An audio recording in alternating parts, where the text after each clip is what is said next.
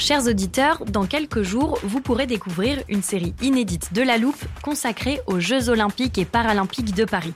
À trois mois de la cérémonie d'ouverture, on s'est demandé comment réussir ces JO. Les transports sont-ils prêts à affronter les milliers de touristes? Le dispositif de sécurité est-il suffisant? L'enthousiasme sera-t-il finalement au rendez-vous? Pour répondre, on plonge durant cinq épisodes dans les archives des éditions précédentes, accompagnés des journalistes de l'Express. C'est à retrouver à partir du 13 mai sur toutes les plateformes d'écoute. Small details are big surfaces. Tight corners are odd shapes. Flat, rounded, textured, or tall. Whatever your next project, there's a spray paint pattern that's just right. Because Rust new Custom Spray 5 in 1 gives you control with five different spray patterns. So you can tackle nooks, crannies, edges, and curves without worrying about drips, runs, uneven coverage, or anything else. Custom Spray 5 in 1. Only from Rust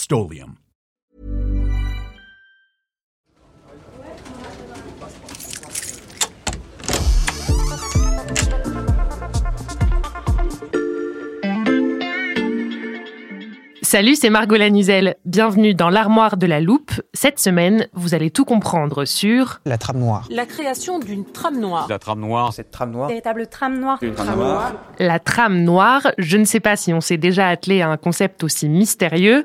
Et pour l'éclairer, j'accueille Baptiste Langlois, un de nos journalistes chargés du suivi des questions climatiques ici à l'Express. Salut Baptiste. Salut Margot. J'ai donné un indice en dévoilant tes sujets de prédilection. On va parler d'environnement aujourd'hui. Oui, tout à fait. Et puis on va partir d'un constat, c'est l'ampleur de la pollution lumineuse. Donc la pollution lumineuse altère l'habitat, le cycle de vie de nombreuses espèces nocturnes. Il y a par exemple le cas d'insectes qui sont attirés par ces sources de lumière et du coup qui s'épuisent à tourner autour. Mhm. Il y a l'exemple des chauves-souris qui au contraire les fuient, ceux des cervidés qui n'osent plus traverser une route euh, parce qu'elle est illuminée. Les oiseaux migrateurs aussi qui sont guidés par les étoiles et qui s'égarent à cause de- des métropoles, la lumière des métropoles qui perdent leurs repères.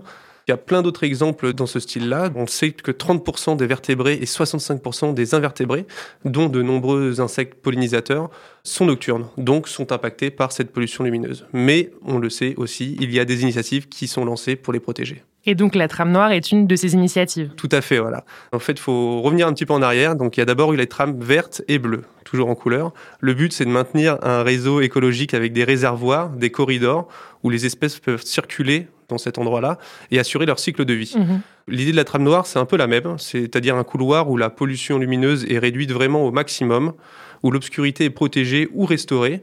Et donc, c'est une couche de protection en plus pour la biodiversité nocturne. Mhm. L'Office français de la biodiversité a recensé une vingtaine de territoires qui ont déjà commencé à identifier ces endroits-là, ces trames noires, et les demandes affluent de plus en plus auprès euh, de bureaux d'études et de spécialistes.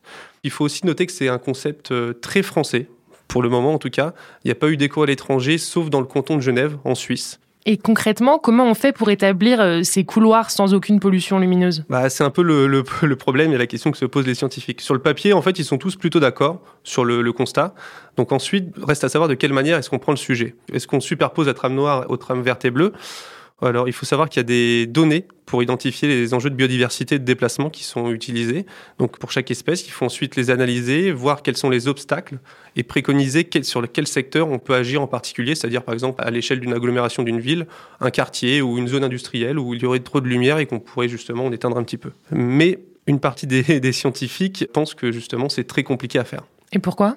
Parce qu'il existe autant de réactions à la lumière artificielle que d'espèces. Comment choisir laquelle protéger en premier? Ils m'ont répondu par cette question-là.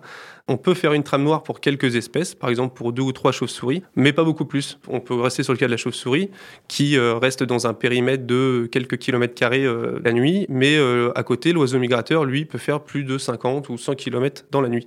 Un de mes interlocuteurs, Samuel Chaléa, qui est géographe et euh, chercheur au CNRS, lui, il préfère parler de trames éclairées. Il part du constat que puisqu'il y a des lumières un peu partout, bah, essayons de faire des zones moins éclairées, pas forcément justement toutes noires, mais plus sombres, et pas forcément des couloirs non plus, des zones qui peuvent être plus maillées dans le territoire, un peu plus distendues.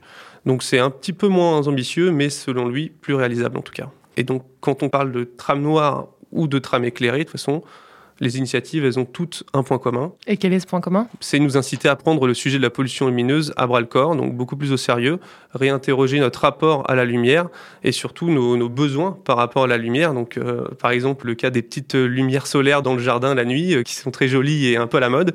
Est-ce que c'est indispensable, euh, justement, parce que les espèces sont aussi bouleversées, enfin, du moins gênées par cette petite lumière de jardin? Les collectivités s'y mettent avec plus d'entrain à l'époque du Covid, il y a eu une réinterrogation justement des usages, de ce dont on avait besoin et ce dont on n'avait pas besoin. Et là, c'est encore le cas avec euh, la crise énergétique, alors que les factures sont en train d'exploser. Donc euh, les collectivités commencent justement à mettre en place certaines mesures. Donc elles peuvent éteindre certaines trames d'éclairage public la nuit. Elles peuvent changer la couleur ou l'intensité des luminaires, voire aussi leur orientation, parce que les luminaires, euh, par exemple, qui éclairent les monuments historiques dans les centres-villes, c'est très joli. Ils partent d'en bas pour éclairer vers le haut. Sauf que justement, ça peut perturber plein d'oiseaux, plein d'espèces nocturnes. Mhm. On espère que maintenant, toutes ces initiatives, en tout cas, vont durer dans le temps. Après t'avoir écouté, on ne regardera plus les petites lumières de notre jardin de la même façon. Merci Baptiste. Merci Margot. Voilà, je peux refermer l'armoire. Vous êtes maintenant capable d'expliquer ce qu'est la trame noire. Et si vous voulez en savoir plus, on vous a préparé une liste d'épisodes de La Loupe et d'articles de l'Express qui traitent du sujet. Les liens sont à retrouver dans le descriptif de ce podcast. Bon week-end, profitez-en pour rattraper les épisodes que vous auriez manqués. Je vous dis à lundi pour passer un nouveau sujet à La Loupe.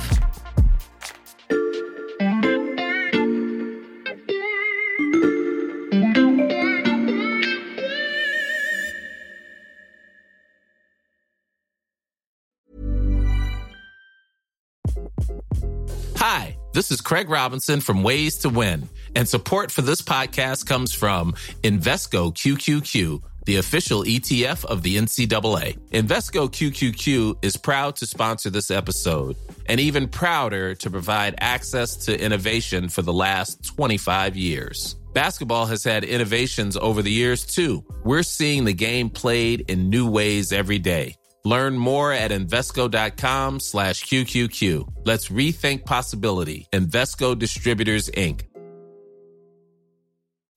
When you make decisions for your company, you look for the no-brainers. If you have a lot of mailing to do, Stamps.com is the ultimate no-brainer. Use the Stamps.com mobile app to mail everything you need to keep your business running with up to 89% off USPS and UPS. Make the same no-brainer decision as over 1 million other businesses with stamps.com. Use code program for a special offer. That's stamps.com, code program.